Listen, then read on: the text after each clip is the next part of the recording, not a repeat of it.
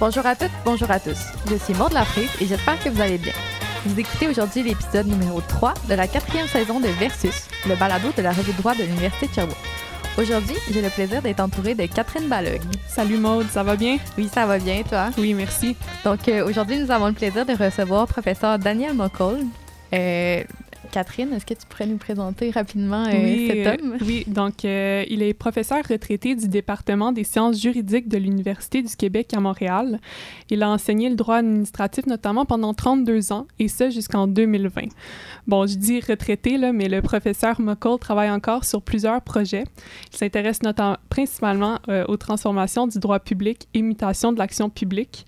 Il vient d'ailleurs de publier un article dans le volume 49, numéro 2 et 3 de la revue droit de l'Université de l'Université de Sherbrooke qui s'intitule La question du droit dans la transformation numérique des administrations publiques. Alors, d'où vous soyez, je vous souhaite la bienvenue à Versus.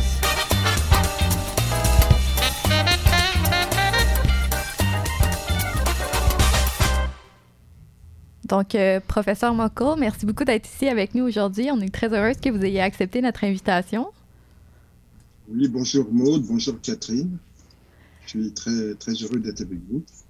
Donc, euh, on va pas tarder, on va se lancer euh, tout de suite dans la discussion euh, sur votre article qui vient tout juste de paraître euh, au sein de la revue de droit. Avant de vous poser des questions plus en détail, euh, Catherine, est-ce que tu pourrais nous faire un court résumé euh, de cet article? Oui, certainement. Donc, dans l'article, euh, professeur McCall nous expose les grandes transitions numériques qu'ont subies les administrations publiques canadiennes lors des 20 dernières années. Ce texte euh, témoigne d'une recherche très approfondie en la matière, recense les instruments d'intervention qui ont été utilisés, en plus de présenter euh, différents enjeux qui soulèvent une telle transformation. Donc, euh, professeur McCall, pour commencer, j'aurais envie de vous demander, est-ce que c'est vo- votre premier texte sur le sujet de la transformation numérique euh, de l'administration publique? Euh, non, ce n'est pas le premier. Euh, J'en ai un qui remonte à 2009. Euh, C'est le résultat donc euh, d'une conférence donnée en 2007 pour un colloque organisé par mes collègues euh, Karim Beniclev et Pierre Trudel de l'Université de Montréal. Donc le titre du colloque c'était État de droit et virtualité. Donc c'est publié dans l'ouvrage du même titre et mon texte porte le même titre.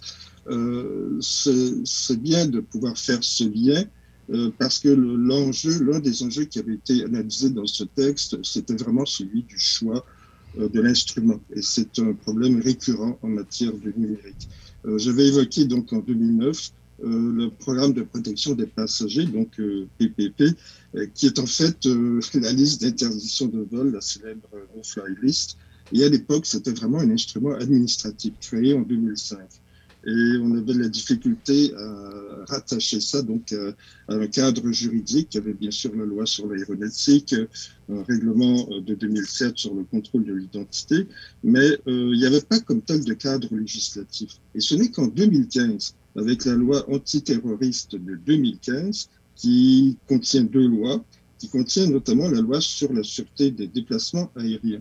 Et c'est cette loi qui institue comme tel un, véritable recours, un recours administratif à l'article 15 euh, auprès du ministre de la Sécurité publique et de la Protection civile avec possibilité d'appel à un juge de la Cour fédérale. Donc c'est un net changement, mais il aura fallu attendre dix ans. Et on voit très bien la tension entre euh, le choix des instruments. On y va par euh, donc une approche plus proprement administrative ou bien euh, doit-on recourir à la législation C'est la question centrale, je crois, euh, pour euh, peut-être dans une perspective qui est davantage celle du droit, évidemment. Puis, c'est quoi la- les difficultés qui, qui apparaissent quand on, est- quand on euh, décide d'entreprendre une- ce type de recherche-là? Ouais, c'est surtout l'ampleur de cette recherche. Euh, le numérique, c'est très vaste, c'est une réalité empirique. Et comment peut-on la définir d'un point de vue euh, juridique? Euh, Il y a la perspective aussi. Euh, Est-ce qu'on travaille davantage euh, du côté des administrations publiques, pour ainsi dire, ou on privilégie finalement l'approche usager-citoyen Et en fait, derrière le numérique, il y a vraiment beaucoup de choses. Il y a l'accès à des services numérisés, bien sûr, mais il y a la gestion de bases de données, il y a la protection des renseignements personnels, le recours à l'info nuagique, les enjeux, euh, bien sûr, de ce qu'on appelle l'open data, ce sont les médiadonnées, il y a de plus en plus maintenant des procédures administratives automatisées avec l'utilisation des algorithmes. Ça commence à être très connu avec des algorithmes d'apprentissage automatique. Et enfin, surtout dans le contexte de 2020-2021, bien sûr, c'est la justice à distance, mais c'est surtout dans la perspective du numérique, la justice prédictive. Donc, est-ce que ça peut être transposé euh, à tous les de justice Justice administrative, peut-être, justice judiciaire, c'est peut-être moins évident. L'autre problème, c'est la dimension temporelle. C'est la rapidité des transformations, surtout pour 2020, 2021.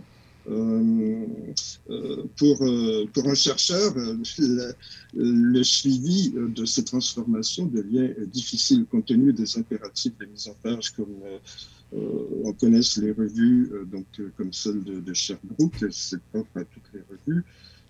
donc, être présenté un, texte à jour, c'est plus difficile, surtout dans un contexte de, droit évolutif, de changement rapide.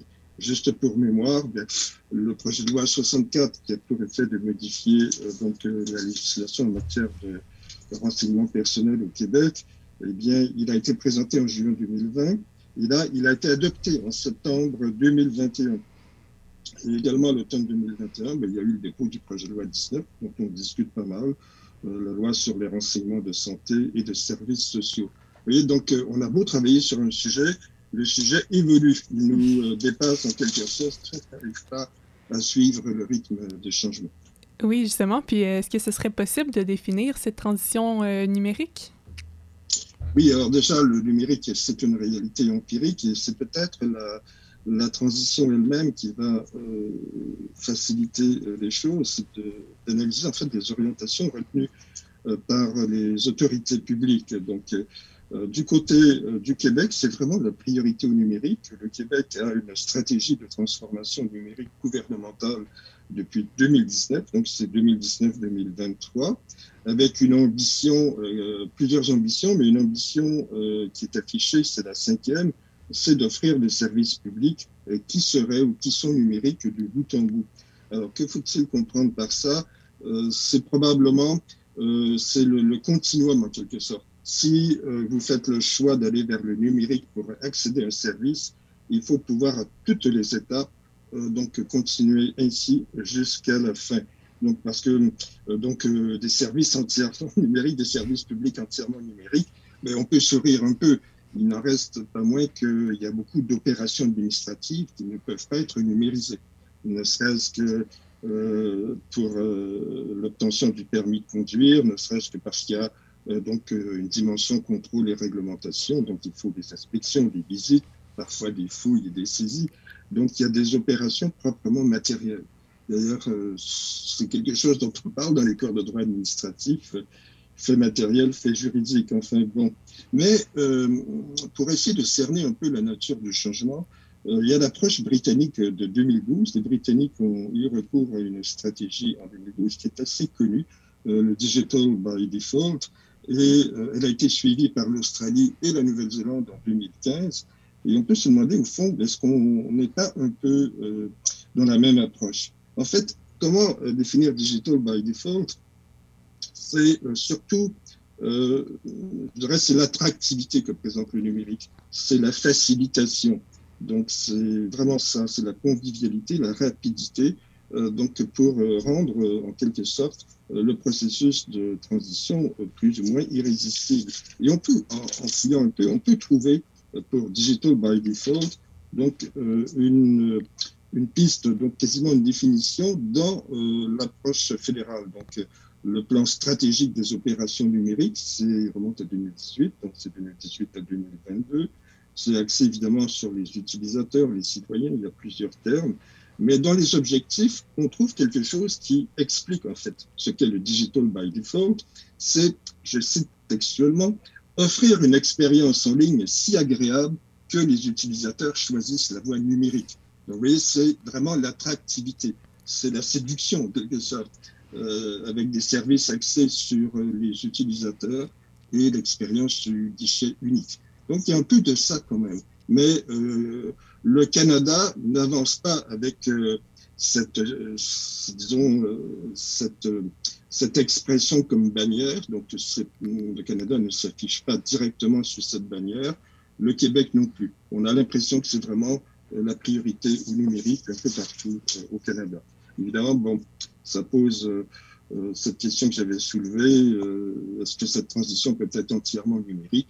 Ça dépend surtout de la nature des services publics.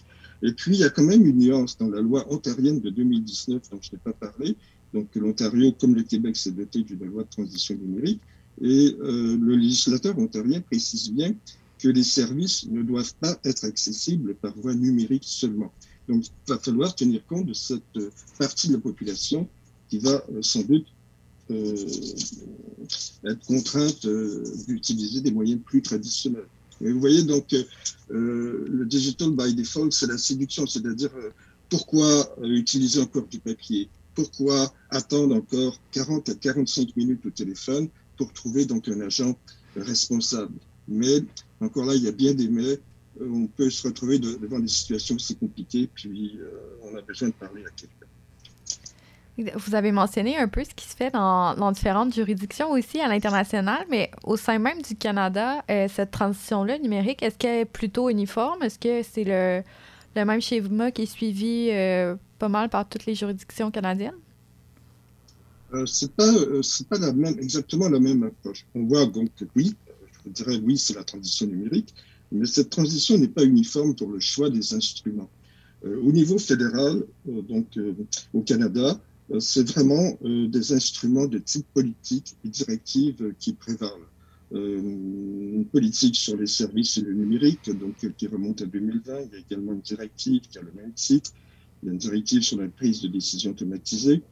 le Québec a une autre approche en favorisant le recours à la législation mais ça devient un peu compliqué par moment parce que euh, on a l'impression que le cadre législatif est assez éclaté. On a une loi qui favorise la transition numérique de l'administration publique qui remonte à 2019, mais il n'y a, pas, beaucoup de substance. C'est plutôt euh, la loi sur la gouvernance et la gestion des ressources informationnelles qui remonte à 2011 et qui a été encore modifiée en 2021. On a une loi qui remonte à 2001 concernant le cadre juridique des technologies de l'information. Donc le Québec était très en avance à l'époque. Et puis, il y a l'aboutissement du projet de loi 64. En fait, donc ça, c'est le choix des instruments. Il y a également l'autre dimension, ce sont les acteurs. Les acteurs, mais normalement, quand il s'agit de superviser l'ensemble des organismes publics, mais c'est le Conseil du Trésor. Or, le Québec a fait volte-face tout récemment, l'automne dernier. Donc, il avait créé donc euh, une agence, Infrastructure technologique Québec, en février 2020. Mais là, il vient de changer complètement donc euh, euh, l'ordre des, choses avec le dépôt du projet de loi 6 l'automne dernier, donc qui a été euh, présenté en octobre et euh, sanctionné en décembre. Et c'est vraiment maintenant la loi sur le ministère de la cybersécurité et du numérique. Donc les responsabilités confiées au Conseil du Trésor lui ont été retirées, ce qui est un fait quand même notable, exceptionnel. C'est seulement le Conseil du Trésor qui supervise. Et puis, euh, ben, l'aspect euh, offre de services. On, aurait cru qu'une agence aurait pu faire le travail. Et non, tout a été recentré sur un ministère. C'est quand même un peu étonnant. Les ministères, habituellement, sont là pour euh, l'élaboration des politiques publiques. Ils ne sont pas là pour faire de, de l'intendance auprès des autres organismes. Parfait. Donc, pour l'instant, on va faire une courte pause. On vous revient tout de suite après où on va se pencher un peu plus sur ce que cette transformation-là numérique nous nous permet pour l'avenir. Donc, euh, restez à l'écoute. Donc, euh, de retour à Versus avec professeur Daniel Mokol, où on traite de la transformation numérique au sein des administrations publiques. Euh, j'aurais envie de vous demander, depuis l'apparition de votre article, on a vu apparaître, ben, en fait, le code QR, la passe vaccinale, ces, ces outils-là. Qu'est-ce qu'on peut penser de ça d'un point de vue des administrations publiques? Ben, en fait, du point de vue que, dont la recherche euh, que vous avez faite a été menée? Eh bien, on peut se placer du point de vue aussi des citoyens, des utilisateurs. Euh, on a l'impression peut-être avec le code QR, maintenant que tout le monde est devant cette réalité, euh, le code QR, c'est une sorte de grande répétition pour le passage complet vers le numérique. Justement, la carte d'assurance maladie, le permis de conduire, vous allez les retrouver bientôt sur votre téléphone intelligent. En réalité, qu'y a-t-il derrière le code QR bah, Le code QR, c'est un code à réponse rapide, c'est le Quick Response Code. Euh, on sait que c'est une invention japonaise qui remonte à 94, 1994, et qui visait à remplacer les codes barres parce qu'ils ne contiennent pas suffisamment d'informations. Les codes QR sont très performants pour le nombre de caractères alphanumériques. Il y en a plus de 4000 par, par code. Euh, il est assez, euh, quand même assez saisissant de voir qu'avec le code QR, on peut suivre donc en direct, on a le portrait direct du nombre de personnes vaccinées par âge, par région et pour la ville de Montréal par arrondissement, ce qui permet peut-être de cibler euh, certaines choses. Donc, euh, euh, mais les autorités publiques peuvent très bien parvenir à des résultats identiques de suivi avec des données publiques, des fichiers qu'ils ont déjà. Alors, je demandais qu'est-ce qui va se passer avec la carte d'assurance maladie. Il y a un code barre sur la carte d'assurance maladie, mais le permis de conduire n'a pas de, de code barre. Alors, et, bon, ben, la carte d'assurance maladie sur votre téléphone intelligent, ça veut dire qu'il va y avoir une photo numérique. Alors, euh, que penser euh, des enjeux euh, donc, en termes de reconnaissance faciale? Donc là, il y a des distinctions quand même importantes à faire. normalement, les photos, alors donc c'est vraiment quelque chose qui sert à vérifier l'identité d'une personne. On sait que c'est bien vous qui êtes le titulaire du permis ou de la carte, et, en termes d'accès donc à des dossiers, euh, donc euh, on sait très bien qu'il faut procéder autrement par authentification. Actuellement, c'est une adresse courriel avec un mot de passe. On vous envoie ensuite un code secret. Donc, il y a quand même, euh, tant pour les banques et les administrations publiques, ça commence à être assez rodé. Donc, les photos numérisées ne peuvent pas servir à des fins d'authentification, fin d'identité, oui, d'accord, à cause euh, de la banalisation des algorithmes de reconnaissance faciale, c'est facile de se procurer euh, donc euh, des logiciels de décodage. C'est la même chose d'ailleurs pour les codes QR. Les codes QR qui sont très populaires outre-Atlantique. On peut parler de banalisation extrême dans les milieux de type café, hôtel, restaurant, les lieux culturels, les musées, avec des possibilités incroyables donc vers l'élargissement des de son utilité. Euh, on peut penser à des livres qui vont être dotés de codes QR et vont nous permettre avec notre propre téléphone intelligent de pouvoir euh, les, lire, les décoder. Donc pour des personnes qui ont des difficultés donc euh, de vision, ben, le code QR c'est pas le, cauchemar, c'est plutôt quelque chose de très prometteur en termes d'amélioration des conditions de vie. Oui, puis euh, tout ça nous amène aussi dans une perspective de droit administratif. Est-ce que c'est possible de faire euh, état du progrès? Vous savez, pour le droit administratif, c'est très vaste. Euh, les, transformations législatives récentes, on peut parler de progrès surtout en matière de, de protection des renseignements personnels. D'ailleurs, le projet de loi 64 modifie la législation québécoise de ce côté. Euh, il y a quand même des nouveautés en termes de droit administratif, notamment pour les euh, procédures euh, administratives qui sont fondées exclusivement sur un traitement automatisé avec l'utilisation de renseignements personnels.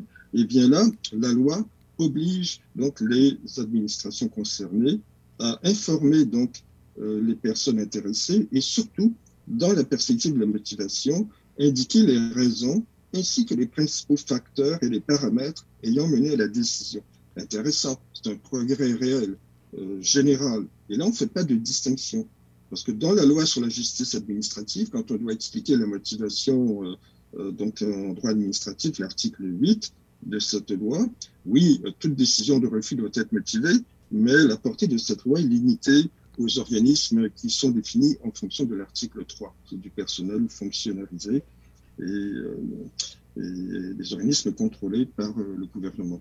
Donc la portée est plus restreinte. Par exemple, on peut se rapporter vers la jurisprudence, vers Baker, euh, qui remonte à 99 et avec beaucoup d'arrêts qui ont suivi, mais la Cour suprême n'a jamais affirmé que toute décision, quelle qu'elle soit, devait être motivée. Attention, donc il y a des nuances. Donc euh, le droit à la motivation n'est pas quelque chose d'absolu euh, en droit canadien. Si vous êtes à, Trudeau, si vous arrivez d'un vol international et que vous avez devant vous un agent des services frontaliers du Canada qui vous demande d'ouvrir votre bagage avec un chien renifleur, il n'est pas dans l'obligation de motiver sa décision. C'est un exemple simple, banal. il y a également donc des progrès, mais c'est toujours dans la perspective de la vie privée. C'est l'évaluation des facteurs relatifs à la vie privée avant d'utiliser des, des logiciels ou des programmes euh, création au sein des organismes publics d'un comité sur l'accès à l'information, la protection des renseignements personnels. Il y a l'amélioration des sites web des organismes publics qui sont désormais dans l'obligation de publier des règles sous forme de politiques, de directives, de guides euh, pour indiquer aux utilisateurs ce qu'ils font de l'information qui est. Et là, on voit très bien l'influence euh, du e-Government Act, la loi américaine de 2002, qui avait été très novatrice à l'époque et qui reste encore. Là, on voit très bien donc, cette influence. Peut-être l'autre grande innovation qui concerne quand même euh, le droit administratif, c'est ce que j'appellerais sommairement et rapidement, c'est le profilage. Donc, euh, vous savez très bien que les technologies permettant l'identification, la localisation, ce qu'on appelle couramment le profilage, c'est d'une banalité extrême. Vous allez donc, vous êtes devant votre ordinateur, et donc, vous avez euh, les cookies, ce qu'on appelle les témoins d'affichage. Alors, quel est le profilage? Ben, La loi, donc la modification donc, euh, apportée donc, par euh, la loi, donc le projet de loi 64, c'est pas encore, ces modifications n'ont pas encore été insérées dans, dans la loi sur l'accès aux documents administratifs et la protection des renseignements personnels. on définit le profilage. Profilage s'entend de la collecte, de l'utilisation de renseignements personnels afin d'évaluer certaines caractéristiques d'une personne physique. Et là, on énumère quand même, notamment euh, les fins d'analyse du rendement au travail, de la situation économique, de la santé, des préférences personnelles, des intérêts ou du comportement de la personne. Euh, c'est intéressant. Et là, le Québec a rejoint sur ce plan précis euh, l'approche européenne, donc celle du RGPD, le règlement général sur la protection des données qui remonte à 2016, il est en vigueur depuis 2018. Et là, le profilage est défini tant l'article 4 qu'à l'article 22 de ce règlement. Donc on voit que euh, y a des progrès de ce côté, parce que c'est tellement facile euh, d'avoir donc euh, d'identifier vos préférences avec des, des, cookies, des logiciels de suivi. Donc, il suffit de consulter un site web, d'avoir un panier d'achat et automatiquement, là, vous êtes profilé, vous êtes suivi et on va vous faire des suggestions si vous retournez donc sur certains sites. Donc, pour continuer sur cette lancée-là, des, des progrès qui ont été faits Qu'est-ce que vous envisagez pour l'avenir? Avez-vous des souhaits ou avez-vous peut-être même des, certaines craintes par rapport à, des enjeux qui pourraient être soulevés? Ben, disons, mon principal souhait euh, ben, au terme de cette recherche, c'est quand même celle qui est liée au choix des instruments d'action. Euh, je crois que ce qu'il faut pour le Canada, là où on pourrait vraiment euh, innover, c'est avoir une loi fédérale de transition numérique. Parce que là, on n'a que des politiques, des directives. Les autorités fédérales, donc ce message, j'espère, est entendu par mes confrères, mes consoeurs du Conseil du Trésor, il y a de très bonnes idées de ce côté. Donc, il y a la transparence, l'évaluation de l'incidence algorithmique, et encore là aussi, informer les intéressés, la motivation. Beaucoup de bonnes idées dans les instruments fédéraux, mais ce n'est pas de, de, la législation, ce n'est pas de la loi. Et euh, je crois qu'il y a quand même une dimension essentielle sur le rôle de la législation. Euh, du côté fédéral également, ben, euh, il y a la loi sur l'accès à l'information, la loi sur la protection des renseignements personnels, et le commissaire fédéral, donc à la vie privée, donc très connu, Daniel Terrien, donc depuis quelques années, demande une mise à jour de ces lois, demande de modification. Là, on a vu passer récemment euh, ce projet de loi, projet de loi C11, euh, qui est mort au feuilleton l'été dernier, donc, dont le titre officiel était loi de 2020 sur la mise en œuvre de la charte numérique. Alors peut-être qu'il va y avoir un retour de ce côté, mais ce projet de loi vise le commerce électronique, ne vise pas directement euh, donc, les organismes publics fédéraux. Donc mon principal souhait serait d'accorder euh, peut-être de trouver un meilleur équilibre. Ce n'est pas, disons, une prise de position euh, absolue, euh, de pouvoir trouver, d'élaborer un meilleur équilibre entre l'utilisation de la législation par rapport à des instruments qui ont sûrement une raison d'être à cause de la nature technique de cette transition. on ne peut pas tout légiférer. Donc, il y a des stratégies. Stratégie, c'est de la mise en, œuvre. on est vraiment dans politique publique. Il y a des enjeux technologiques donc, qui sont parfois difficiles à cerner, à transposer au niveau de la loi.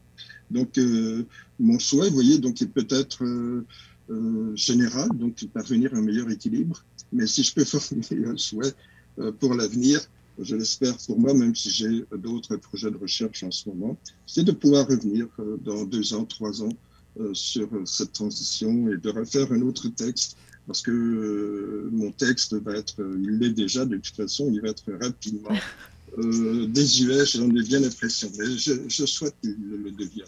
Je souhaite que les autorités aillent de l'avant avec des modifications législatives. Donc, c'est rare, peut-être que vous allez alors, comme ça, interviewer un auteur qui, vous dit à la fin, ben, j'ai hâte que mon texte devienne visuel. Oui, euh, euh, j'ai hâte qu'il y ait quand même des, changements euh, plus positifs du côté de la transition numérique.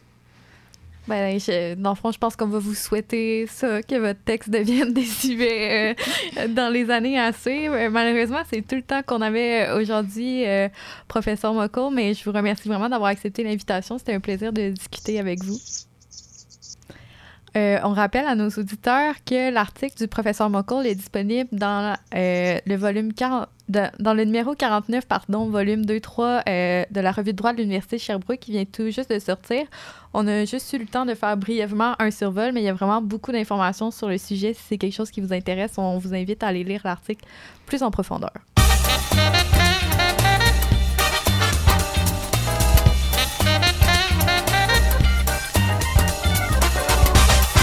Donc, vous venez d'écouter Versus, épisode numéro 3 de la quatrième saison de la revue de droit de l'Université de Sherbrooke.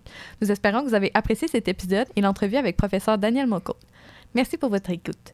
Je m'appelle Maude Laprise et merci à ma co-animatrice Catherine Balug. Merci à toi, Maude. Merci également à toute l'équipe de la revue de droit qui nous a épaulés dans la préparation de cet épisode. Pour en savoir plus sur la revue, sa publication et toutes les activités qui sont liées, visitez le usherbook.ca. À bientôt pour un prochain épisode.